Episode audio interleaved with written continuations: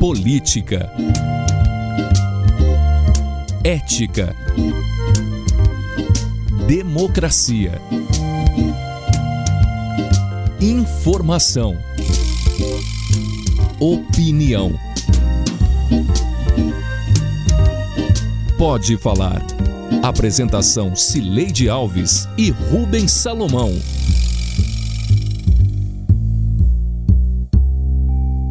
Oi, gente. Rubens Salomão e eu estamos chegando para a edição 96 do Pode Falar. Eu em isolamento social em casa e Rubens no estúdio da Sagre 730, na Santa Luzia, em Aparecida de Goiânia. O Pode Falar é o primeiro podcast de política de Goiás com trilha sonora de Beto Estrada. Oi, Rubens, tudo bem? Oi, Sileide, tudo bem? Desse jeito, né? Vamos que vamos aqui em mais um podcast. Um abraço a todo mundo que está ligado aqui com a gente. O sol há de brilhar mais uma vez. A luz há de chegar aos corações.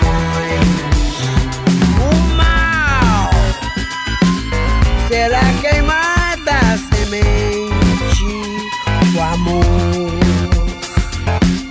será eterno novamente. É o juízo final, a história do bem e do mal.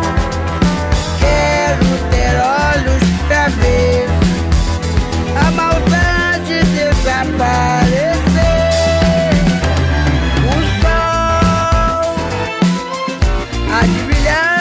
Uma vez. Quero ter olhos para ver, para ver a luta do bem contra o mal, ver a maldade desaparecer e ver a luz chegar de novo aos corações. São os versos da música Juízo Final, do cantor Nelson Cavaquinho, um clássico da música popular brasileira de 1973. Nesta semana, Juízo Final ganhou arranjo e interpretação novas na voz de Elza Soares. A veterana cantora fez 90 anos de idade dia 23 de junho e quis oferecer ao Brasil algo positivo em meio à pandemia do novo coronavírus.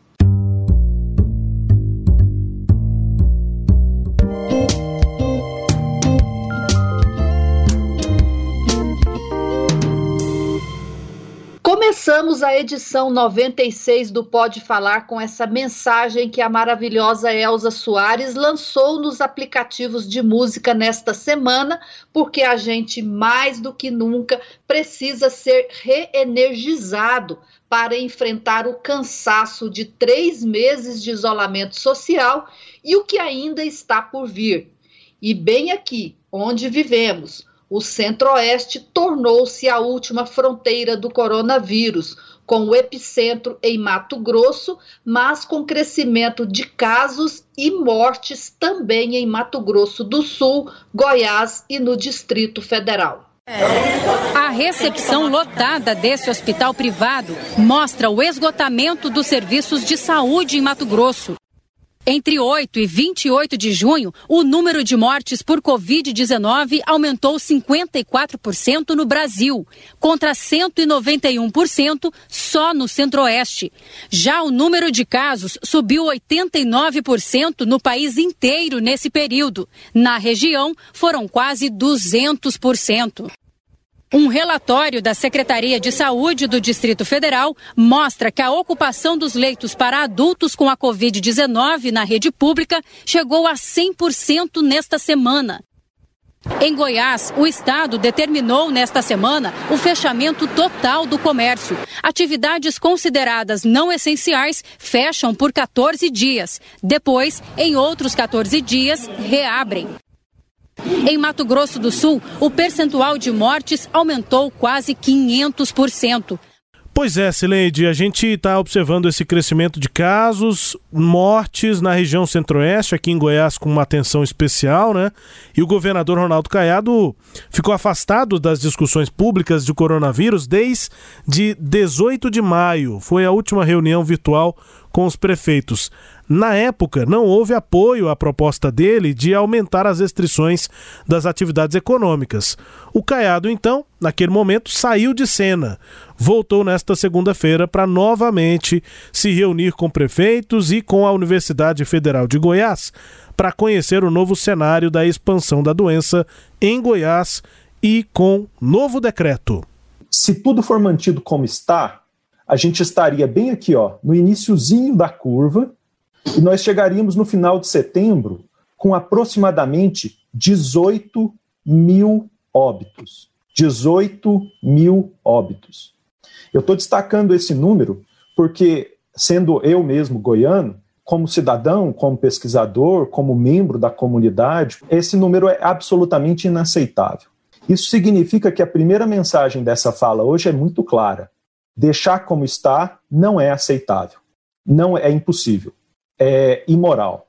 Deixar como está não é uma opção. Tudo que for prerrogativa do governador estará fechado, certo? Pelos próximos 14 dias. Essa é a decisão. E neste momento, não, está, não dá para ficar com mais ou menos, com quem sabe ou talvez. É hora de decidir. O que é prerrogativa do governador está decidido. A partir de amanhã, senhores todos estão informados. Aquilo que o governador puder deliberar, ele vai deliberar e vai fechar. Bom, nós ouvimos aí o professor Tiago Rangel, que é do Departamento de Ecologia da Universidade Federal de Goiás, e com seus colegas José Alexandre Felizola Filho e é, Cristiana Toscano, esta epidemiologista, elaboraram aí uma modelagem, né, um, um estudo a partir de estatísticas computacionais para fazer uma previsão do quadro.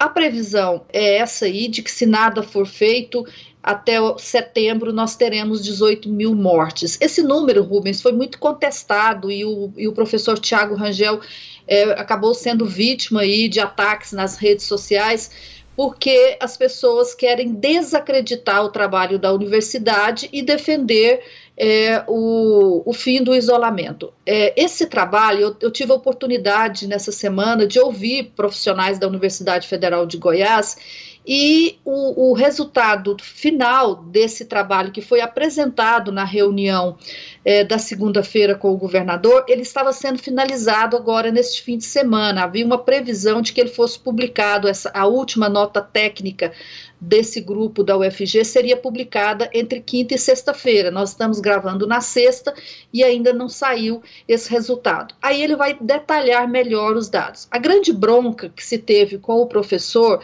foi que, segundo as pessoas, é, ele, a, aquela, as previsões das primeiras notas não se confirmaram porque nós estamos fechando a semana agora é, do mês da primeira para o primeiro sábado de a primeiro final de semana de julho com um pouco mais de 500 mortes em Goiás e o, as previsões chegavam a falar até em mais de mil mortos. Só que é o seguinte, o professor vai poder né, esclarecer melhor, mas é, o que eu ouvi é que as pessoas estão comparando coisas que seriam incomparáveis. O, o que, que ele quer, quer dizer? Primeiro, você não compara previsão com o resultado é, do boletim da SES de hoje. Por quê? Porque o boletim da SES ele está sempre desatualizado.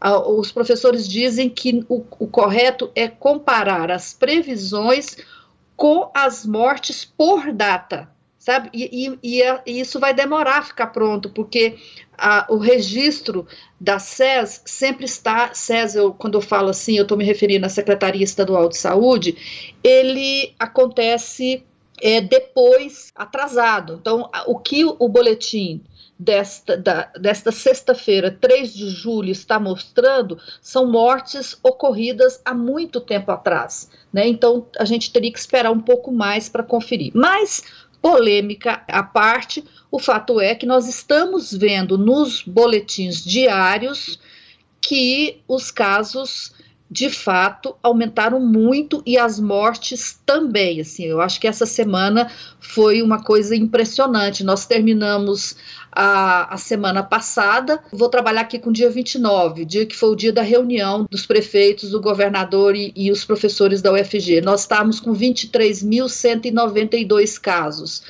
voltando lá na última reunião do governador com os prefeitos, no dia 18 de maio, Rubens, você nem deve lembrar quantos casos nós tínhamos. Eram 1.738 casos e apenas 71 mortes. 1.738 e 71 mortes. Chegamos agora no dia dessa reunião, no dia 29 de junho, com 23.192 casos e 437 mortes.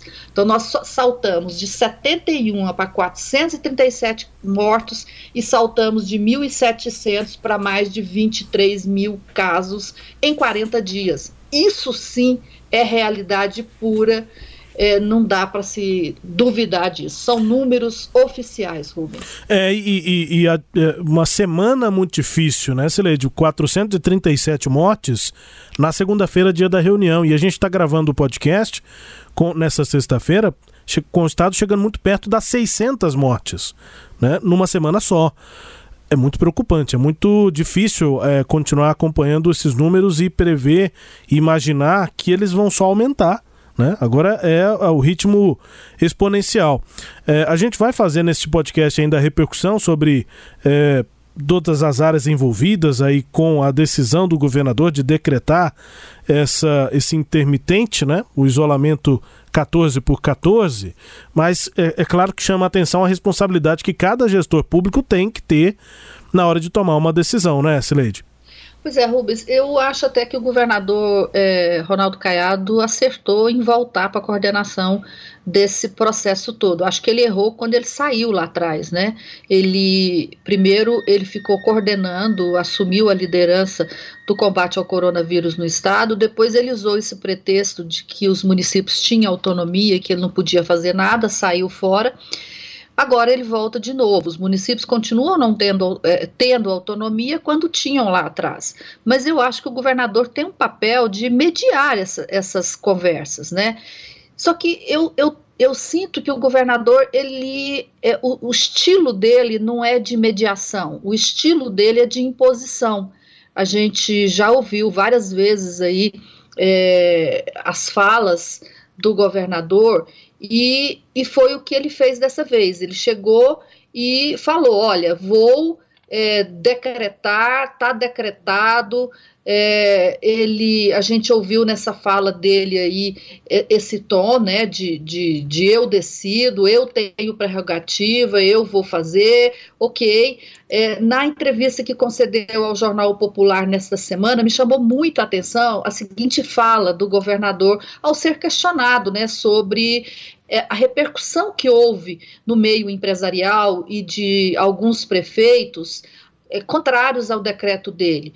Ele falou o seguinte, abre aspas, está acontecendo agora um ciclone que passou por Goiás? Tudo bem, isso aconteceu em Santa Catarina, mas um fato que estamos convivendo com ele desde março até hoje, o cidadão quer mais reunião. Acho que isso chega a ser, eu sou muito direto nas minhas coisas, imoral. O cidadão que alega falta de diálogo é imoral, é um cidadão que não tem o menor respeito pela vida, que só pensa em lucro ou em imposição política partidária. Só isso. Fecha aspas, disse o governador. Então, aqui, nesse, nesse trecho, Rubens, a gente percebe muito esse estilo do governador que não é de mediação, que não é de conversa, que muito pelo contrário, ele acha que quem quer conversar agora é tá tendo uma posição imoral, não é para ter conversa, né? É, não é um clima, né? Não é uma postura de conversa ou de diálogo, mas eu fico pensando no conteúdo do, do que o governador está falando, apesar da forma ser muito impositiva e de fato afastar muito do diálogo que deveria acontecer nesse momento, o conteúdo é aquele ainda do prefeito de Milão, né, Celede? Prefeito de Milão que se arrependeu daquela campanha Milão não pode parar e a gente viu a tragédia que foi é, naquela região da Itália.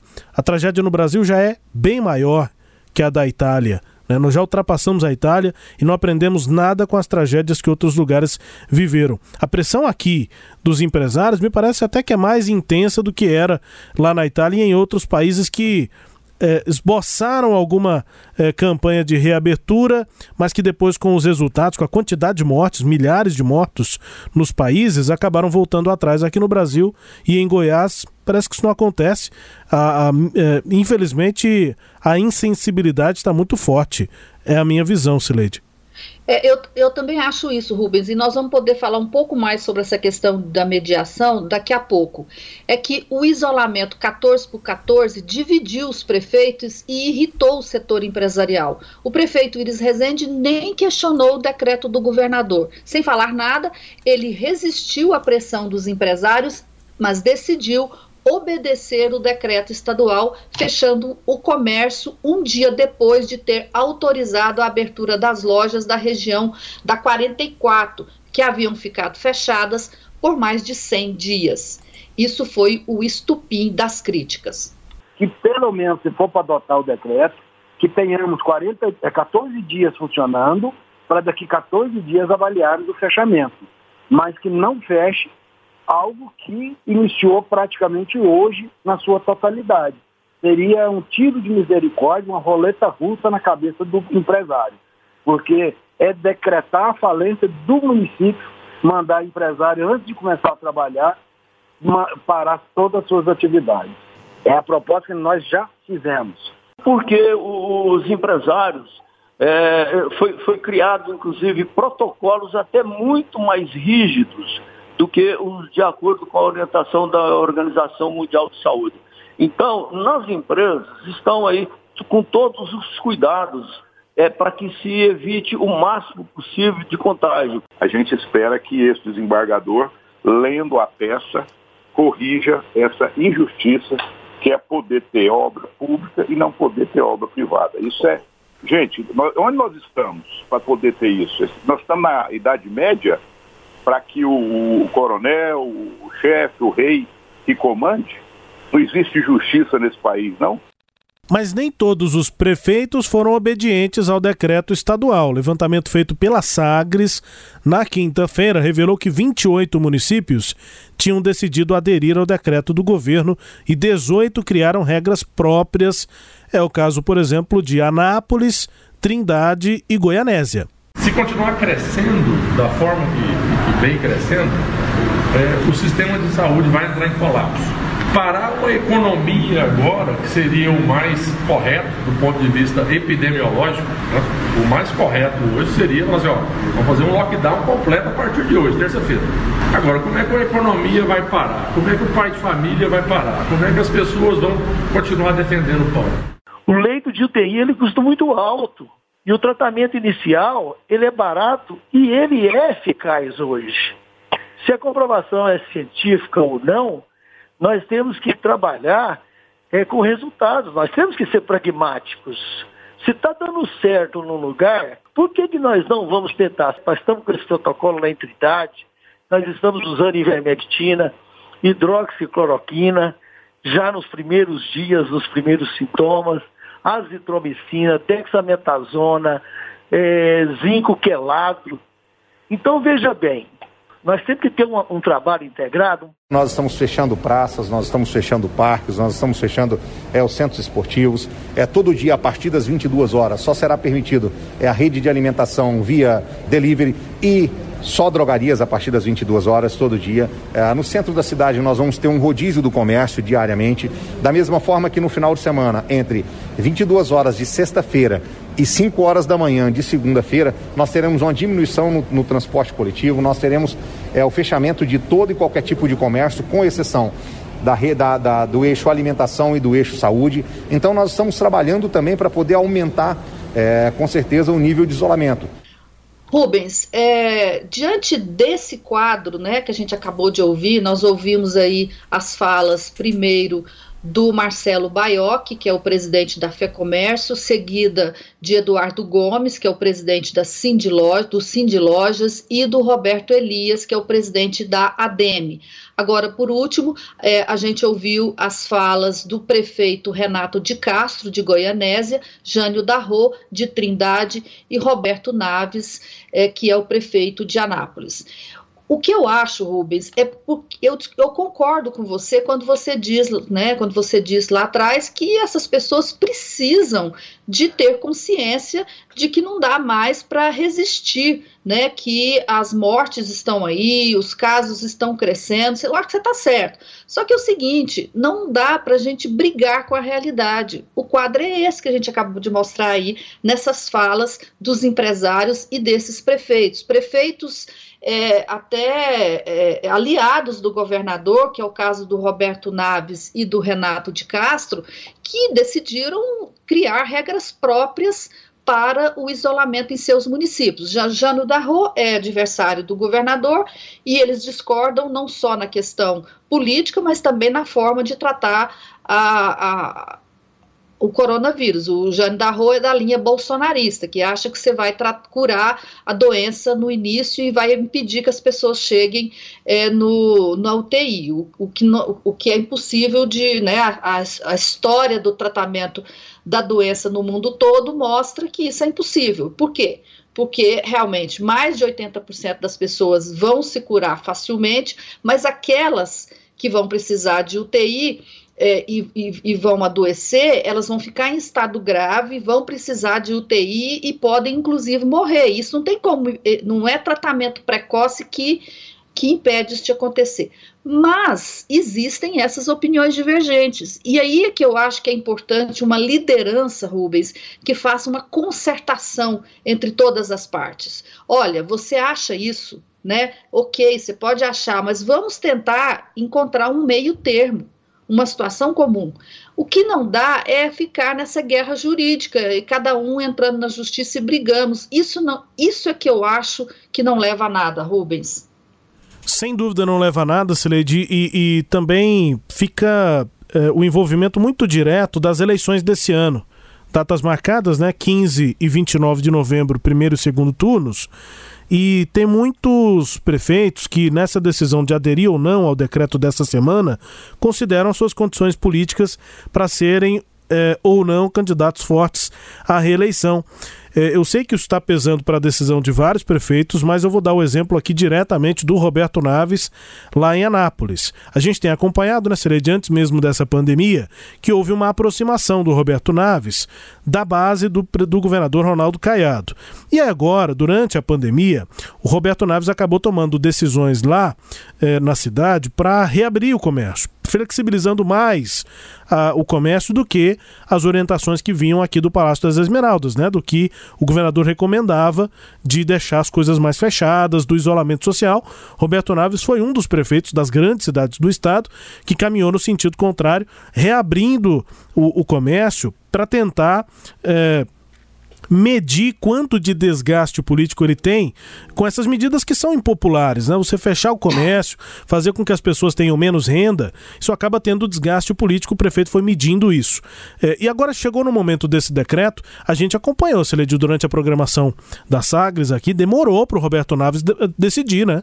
Muitos prefeitos, é, o Íris foi o primeiro, né? De cara ele já aderiu, mas alguns outros demoraram um, um dia e meio, é, algumas horas, fizeram algumas reuniões e decidiram para aderir ou não ao decreto. Roberto Naves demorou, fez um primeiro anúncio dizendo que não aderiria e depois fez esse segundo do áudio que a gente ouviu, é, um pouco mais alinhado com o que o Caiado é, orientou, mas ainda não aderindo diretamente ao decreto, mas com uma, um discurso mais próximo do, do governador. Ele disse, inclusive, o Roberto Naves, que ele não vai aderir diretamente a tudo do decreto do Caiado, porque ele conseguiu providenciar algumas, alguns leitos. E aquelas cidades que não têm leitos, essas tinham que aderir ao decreto de imediato. Foi o que disse o Roberto Naves. E aí, o, o que estava envolvido nisso, Sileito? Só para concluir.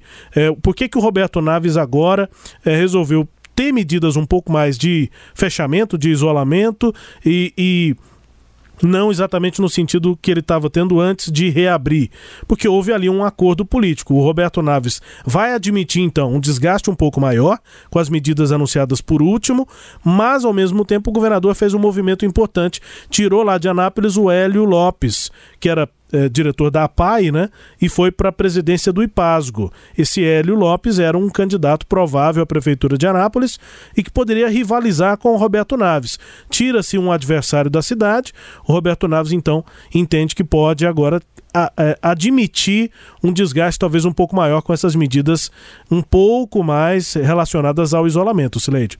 Pois é, Rubens, o prefeito de fato demorou a, a publicar o, o, a, a, decisão dele, né? Eu acabei de receber aqui agora, ó, meio-dia e 40 dessa sexta-feira, eu recebi o decreto da prefeitura, ele vem acompanhado com todo com o estudo epidemiológico da prefeitura, os gráficos, todas as tabelas é, que acompanham né, o levantamento do, do, de que foi feito na cidade, então ele teve essa preocupação de dar um caráter aí científico para o, o, decreto dele. O prefeito fez uma ginástica política aí, mas ele baixou o próprio decreto, né? E o decreto que ele baixou não é seguindo integralmente o decreto do governador, como havia feito o, o prefeito de Goiânia. E agora, Rubens, é, nós estamos para é, azar ou, ou, a sorte de alguns prefeitos e candidatos, nós estamos no momento em que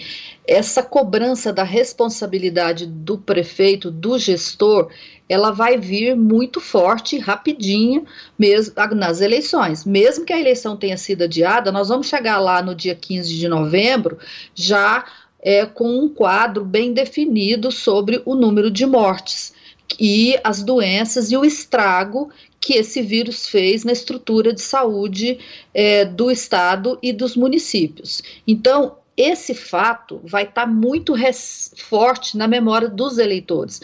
Os prefeitos que forem é, é, responsáveis agora e que pensaram na saúde da população também né? Não vale pensar só na própria reeleição e, na, e no funcionamento do, da economia, mas também na saúde dos prefeitos, criando uma estrutura e, ao mesmo tempo, é, se preocupando em dar a essa população boas condições de tratamento, esses prefeitos vão ser cobrados nas eleições, seja aqui, sejam aqueles que estarão disputando a própria reeleição ou sejam aqueles que vão apresentar candidatos para os cargos deles.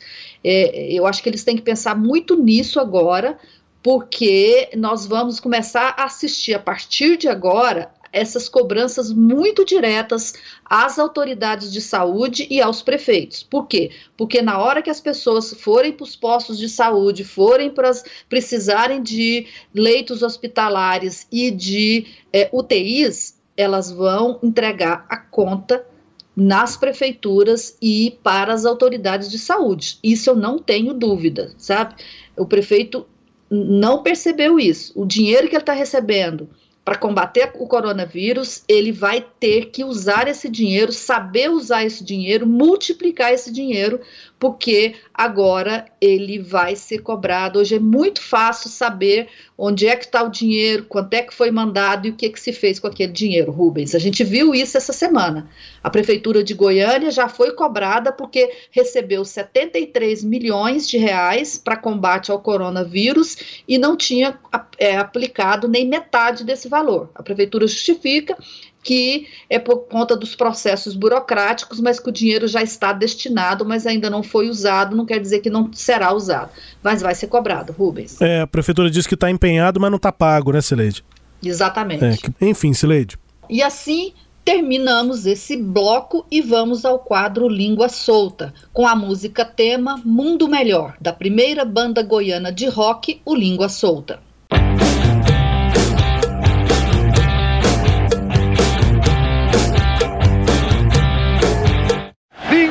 Sabe o que faz, ninguém sabe para onde vai, ninguém sabe onde pula, ninguém sabe para onde olha. Em clima de pandemia, o áudio do Galvão Bueno, que se espalhou nas redes sociais nesta semana, é certamente o mais apropriado para este língua solta, Rubens. é, é cômico, né, Celia? A gente tem que rir também nesse momento, mas enfim, várias decisões, né? A gente ficou nessa incerteza ao longo da semana e terminamos a semana com o decreto valendo em Goiânia, fechamento de atividades em Goiânia. Exatamente. Bom, e a gente termina por aqui. Nesta edição, tivemos áudios da TV Globo, do perfil da cantora Elza Soares no Spotify, das redes sociais de prefeitos e da Sagres 730. Até o próximo Pode Falar. Todo sábado, às nove e meia da manhã, na Rádio Sagres 730, no Sagres Online, no aplicativo da Sagres, no SoundCloud, no Spotify, no Google App, no Deezer e no Castbox. Tchau, Rubens. Tchau, Cileide. Um abraço. Até a próxima. Tchau. O amor será eterno novamente. Tchau, tchau. Apresentamos Pode Falar com jornalistas Cileide Alves e Rubens Salomão.